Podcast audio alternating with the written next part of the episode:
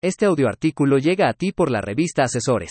Recientemente tomé un curso sobre impartición de sesiones de coaching. En este estuvimos ahondando en la función y habilidades de un coach al momento de estar en una sesión. En este punto reforcé algo primordial para todo líder de equipos que ya había visto en el pasado, pero que no había profundizado y comprendido del todo. Se trata de la escucha. La escucha es uno de los dos elementos fundamentales de la comunicación. No podemos comunicar nada si el otro no nos escucha y viceversa. Oscar Anzorena ahonda en este tema en su libro de Maestría Personal. Es ahí donde invito al lector a comprender la importancia de esta habilidad no solo para un coach, sino para toda persona que tenga relación interpersonal con cualquier otra persona. En pocas palabras, es una aptitud a aprender para todos. Recientemente tuve la oportunidad de poner a prueba la habilidad de la escucha durante una semana completa, en la que hice un análisis de los porcentajes de escucha y de habla en una conversación. Por otra parte, igualmente escuché en niveles distintos a los otros. Describiré esto a detalle un poco más adelante. Referente a mi análisis del mismo, los hallazgos que encontré me dejaron realmente sorprendido. En casi todas las conversaciones con líderes, equipo de trabajo, o cualquier otro miembro de cualquiera de las empresas con las que trabajo, encontré que el tiempo que yo hablaba era entre un 80 a 85%. El resto del tiempo lo dedicaba a escuchar, muchas veces aplicando la técnica de pedir que me expliquen lo que han entendido. Y esto no significa que sea incorrecto, pero sí deja muy abierta la posibilidad de que los otros no me hayan escuchado del todo bien, no hayan comprendido el mensaje, lo hayan malinterpretado, o que simplemente no hayan escuchado nada, por el simple hecho de no dedicar más tiempo a la escucha. Me di cuenta que diseñaba demasiado mi comunicación clarificando y poniendo ejemplos muy sencillos de entender. Muchas veces usando un pizarrón o una hoja para apoyarme con un dibujo o diagrama, y además, repetía la conversación un par de veces en mi cabeza, antes de reunir al equipo. Pero al final, los resultados no en todos los casos eran positivos. Había omisiones, equivocaciones, olvidos o simplemente no tenían ni idea de lo que debían hacer. Una vez comprendido esto, modifiqué mi discurso. Ahora, me enfoco en tener un 50% de habla o menos. Y el resto del tiempo, lo dedico a escuchar. Si el otro no quiere hablar, entonces pregunto, indago, pero me aseguro de escuchar al otro. Un segundo hallazgo fue el poder escuchar desde otro enfoque, centrándome más en la comunicación no verbal. El mejor caso lo tuve en familia con mi madre. Un día ella llegó para platicarme sobre una idea de un pasatiempo que podría ser una pequeña fuente de ingresos. Luego de platicarme su idea me pidió un comentario.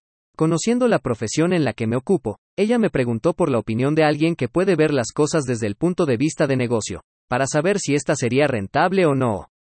Sus palabras se centraron en la preocupación entre si la inversión retornaría con el tiempo, y de que si valdría la pena hacerlo. Si solo consideramos el mensaje de las palabras, la respuesta sería no. La inversión sería recuperada en dos años, y además no se estaría considerando el aspecto del transporte y la facilidad de mover lo que quería comprar. Sin embargo, es la comunicación no verbal la que me hizo decirle que sí, que lo hiciera.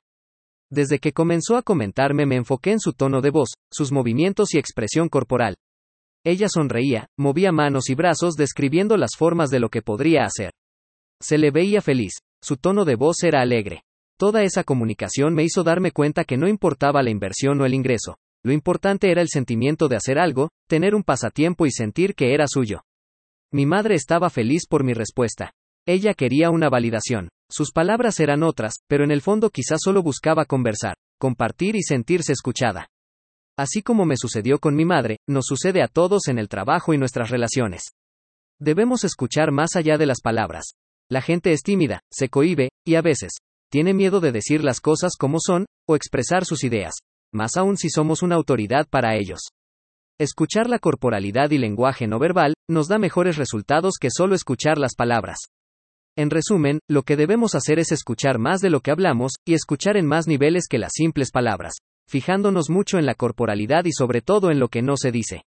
Y es que esto es incluso un dilema en el mundo organizacional.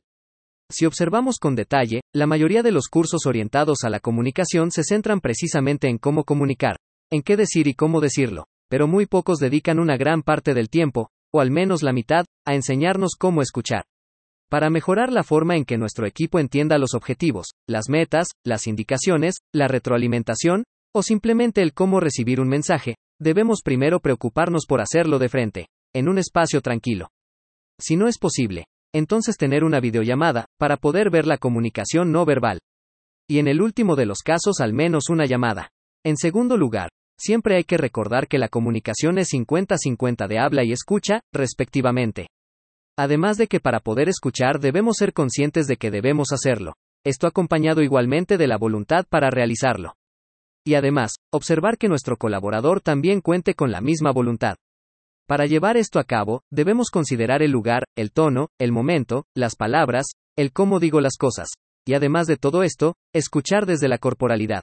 Poner especial atención a lo que se dice con el tono de voz, los ademanes, el cuerpo, incluso lo que deja de decirse. Es en ese tipo de comunicación no verbal donde reside gran parte del verdadero mensaje que los demás quieren darnos. Y todo esto debemos considerarlo para que cada vez que comuniquemos un mensaje, éste se reciba con eficacia. La base de toda relación humana es la comunicación. Sin ella, el bien común no existe. Debemos comunicar mejor hoy nosotros, y ser aquellos que enseñen a los demás. Y el primer paso para lograr ese cambio, es mejorar cómo escuchamos.